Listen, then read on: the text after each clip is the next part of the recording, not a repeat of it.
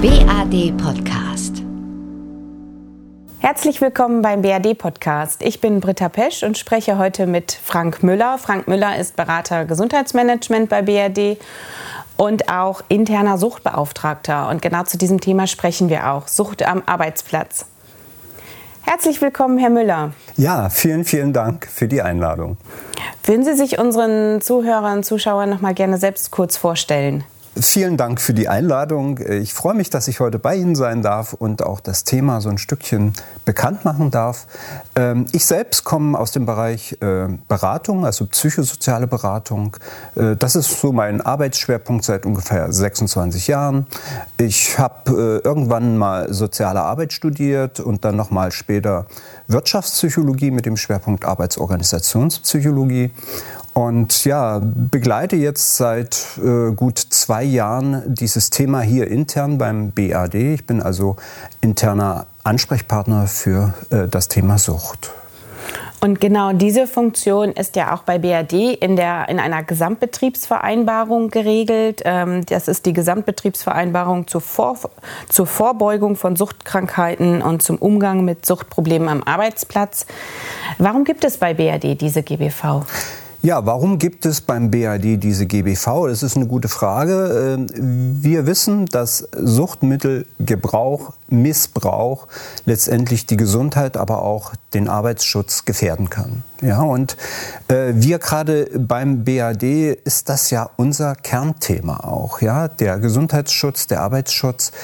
Und deswegen macht es das notwendig, dass wir auch intern so eine GBV haben, die letztendlich den Umgang damit regelt und auch äh, allen Beteiligten da eine gute Orientierung gibt, wie kann man in solchen Fällen ja verantwortungsvoll handeln und damit umgehen.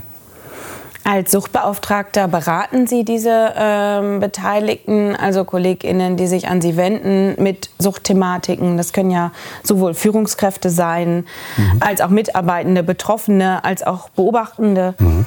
Ähm, was ist Ihre Motivation neben Ihren Aufgaben noch als Berater Gesundheitsmanagement und Sie sind auch noch Betriebsratsmitglied, ähm, auch noch diese Aufgabe mit zu übernehmen?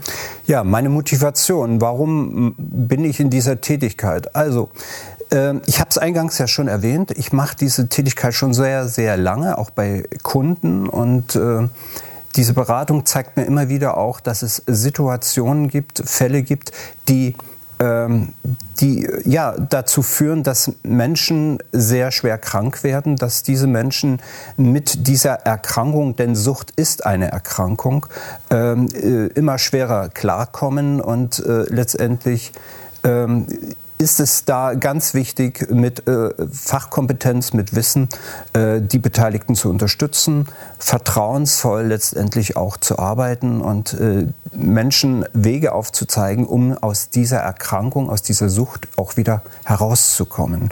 Und ähm, ich kenne gute positive Beispiele, wo das gelungen ist und das gibt mir auch die Zuversicht und den Mut, äh, dass genau diese Tätigkeit hilfreich sein kann.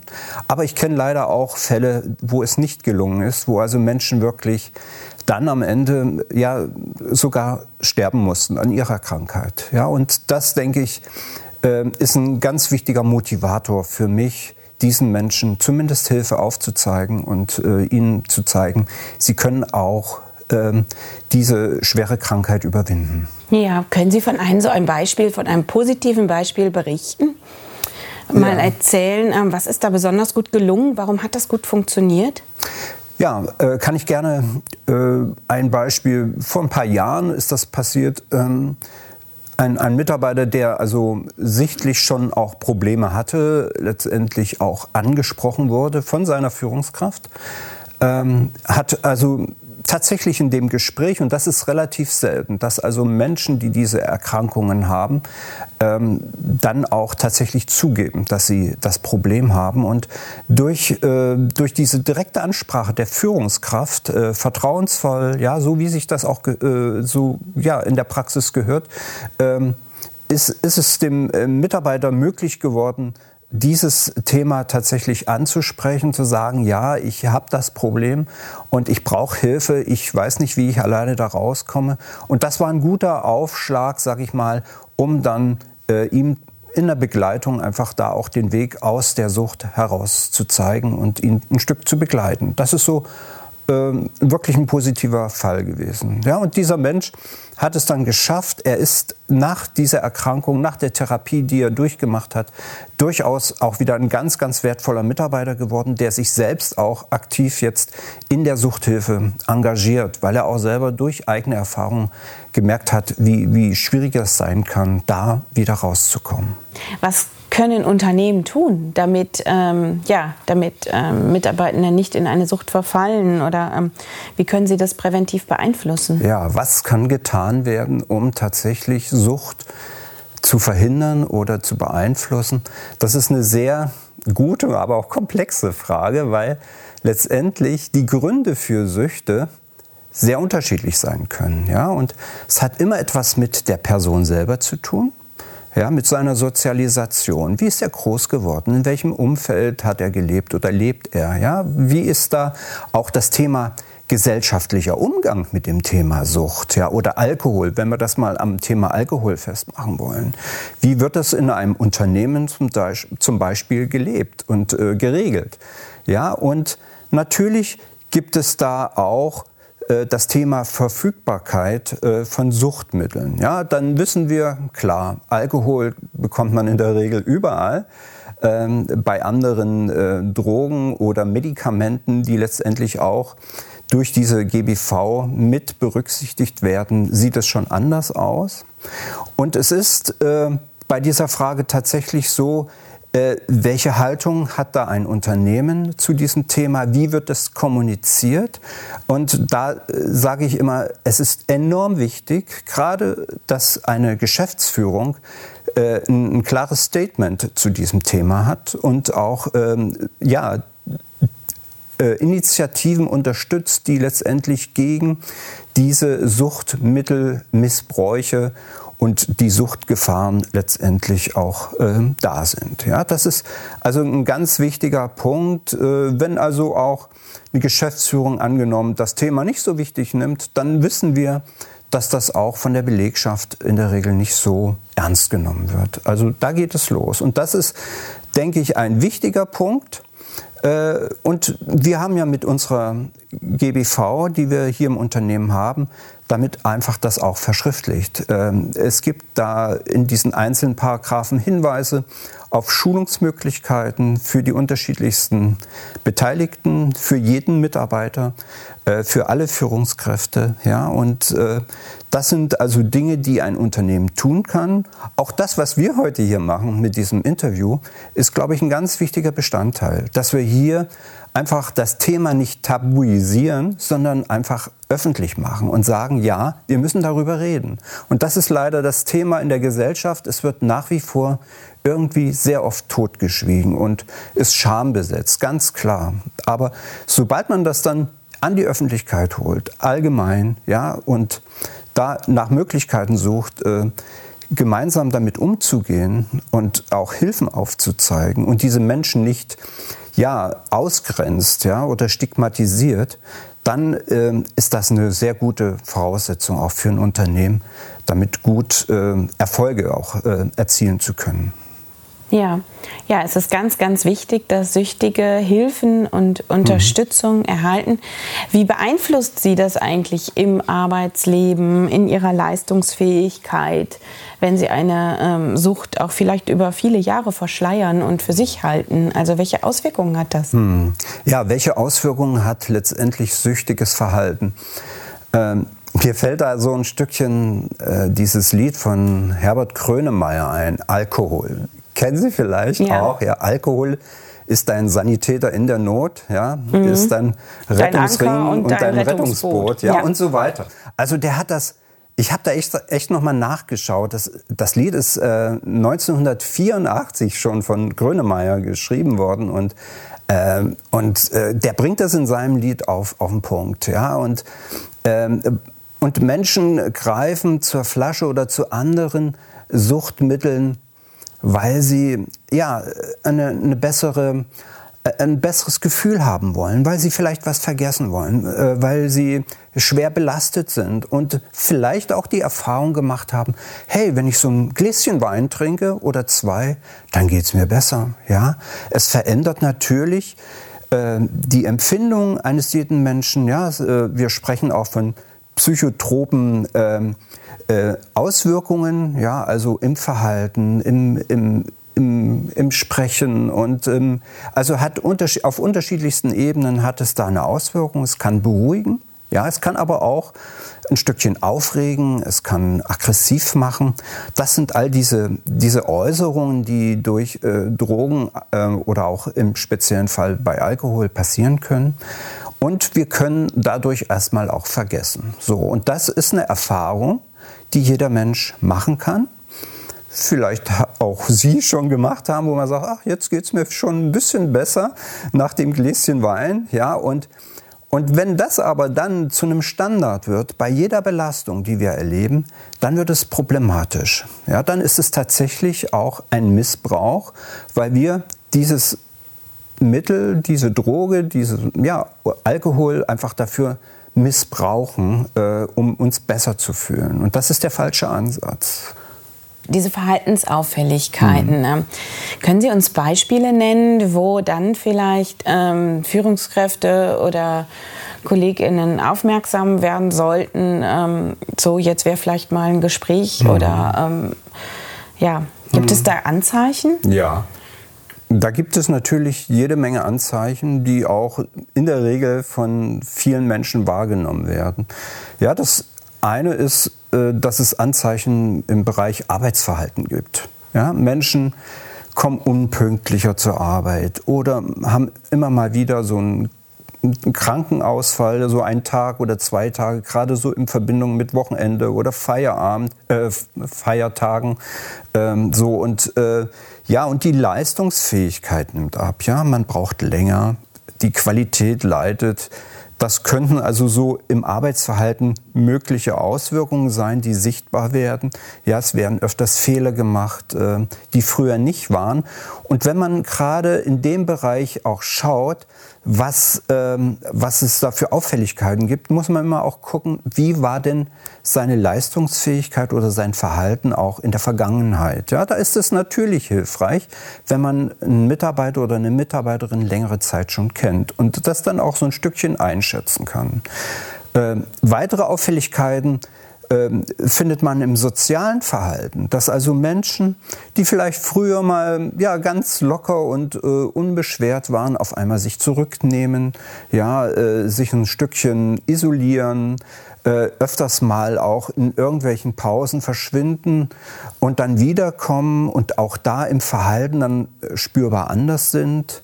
Ja, auch das Trinkverhalten, wenn es da vielleicht doch mal auch eine Feierlichkeit gibt, wo Alkohol getrunken wird, dann kann das durchaus auch sichtbar werden, dass in solchen Situationen die Menschen dann mehr Alkohol und schneller Alkohol trinken als jeder andere. Das ist auch so eine mögliche Auffälligkeit. Und dann ja auch im, im, Äußeren, ja, dass Menschen sich verändern, dass sie nicht mehr so gepflegt sind, wie man sie früher kannte, dass, dass da Gerüche spürbar sind, ja, dass man was riecht, auch eine Alkoholfahne, wenn man bei Alkohol das äh, sehen möchte.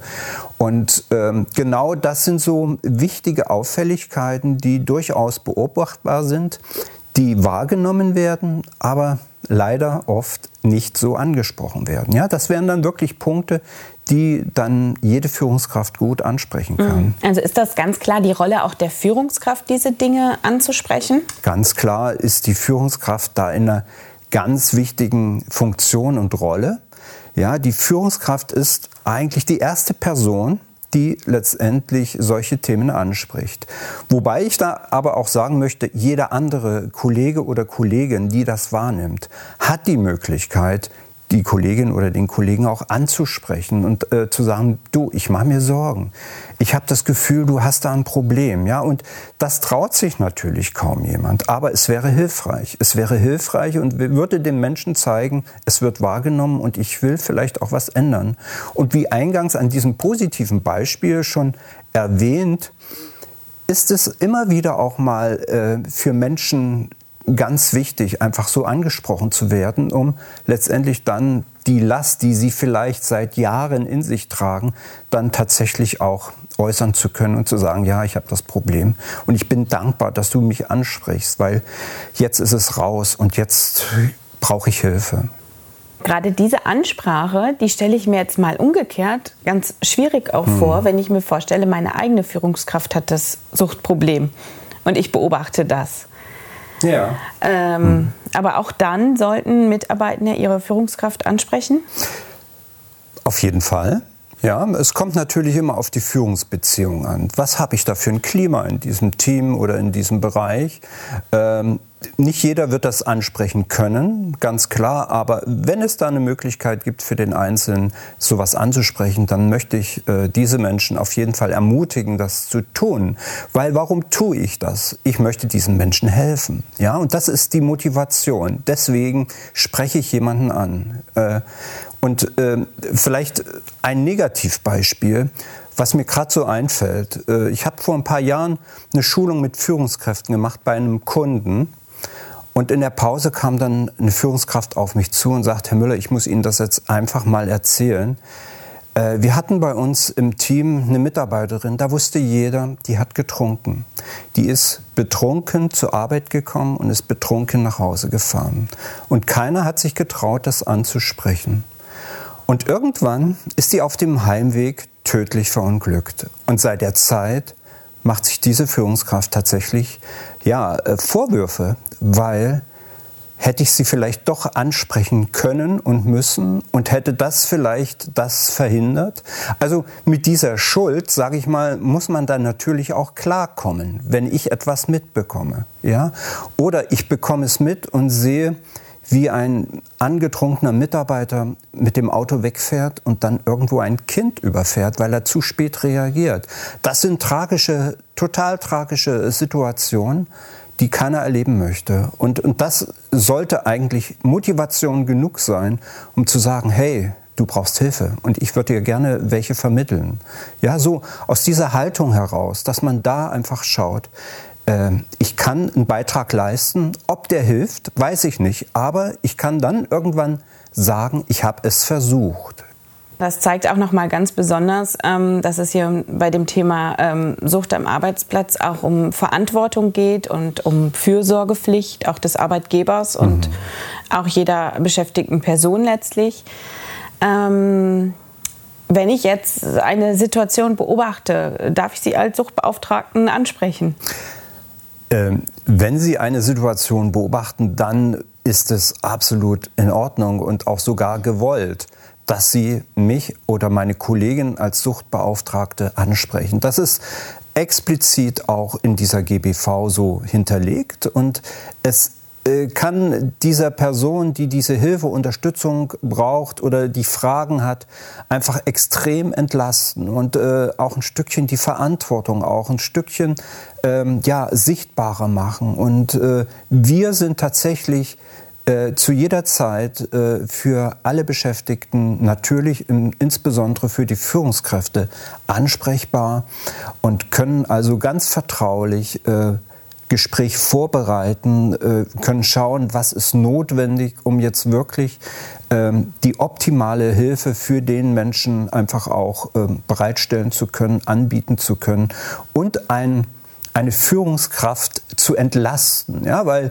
diese Führungskraft spürt natürlich auch eine enorme Last. Auf der einen Seite weiß sie, da gibt es einen Menschen in seinem Team, der ein Suchtproblem hat, scheinbar ein Suchtproblem hat, aber selbst sich nicht in der Lage fühlt, als Führungskraft äh, das notwendige Gespräch zu führen. Ja, und das ist also, da ist eine Ambivalenz da. Er weiß in der Regel, ich muss tun, aber ich kann es nicht. Ich kriege es aus irgendwelchen Gründen nicht hin. Und genau für solche äh, äh Situationen sind wir beide als äh, interne Suchtberater oder Beauftragte da ansprechbar. Ja.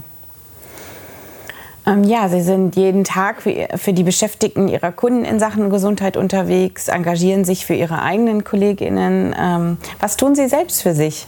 Wie leben Sie persönlich Gesundheit? Ja, das ist eine gute Frage. Also, ähm, ich denke, persönlich Gesundheit zu leben, ist natürlich immer eine Herausforderung. Ja, auch ich selbst habe die unterschiedlichsten Belastungen und was mir aber hilft, ist reflektieren. Ja, was ist dein Ziel? Was willst du erreichen? Äh, wie geht es dir jetzt gerade? Also so ein Gespür zu entwickeln, wie es einem selbst geht. Das ist vielleicht für mich ein bisschen einfacher, weil das zu meiner Tätigkeit auch beim Kunden gehört. Einfach Menschen in so einer Situation zu begleiten. Also ich halte es viel mit Genuss. Ja, ich genieße gerne. Also gestern zum Beispiel habe ich mich in einen Straßencafé gesetzt und habe ein schönes Stückchen Torte gegessen und einen schönen Cappuccino getrunken und die Menschen beobachtet. Und ich habe mich ja. sehr gefreut, einfach diese Zeit zu haben, einfach ganz entspannt zu sein und äh, mich auf den heutigen Tag zu freuen, wo ich dann das Interview mit Ihnen führen darf. ja? Also das sind so kleine Dinge. Und da sollte auch jeder selber schauen, was brauche ich, was tut mir gut. Ja, und das geht bei solchen kleinen Sachen los und äh, hat sicherlich auch ähm, ja, eine Wirkung dahingehend, mit welchen Menschen ich mich umgebe. Wer ist mir wichtig? Ja? Äh, wem kann ich mich anvertrauen? Äh, mit wem kann ich ganz offen reden? So, ne, das ist, glaube ich, ein ganz, ganz wichtiger Punkt. Und einmal in der Woche, das schaffe ich dann meistens am Wochenende, so früh, halb sieben, dann bin ich in meinen Laufklamotten unterwegs und laufe dann äh, durch den Park. das ist Zeit für mich. Vielen Dank für das Gespräch, Herr Müller. Ja, gern geschehen. Ich danke auch Ihnen, Frau Pesch. Vielen Dank. BAD. Sicher arbeiten, gesund leben.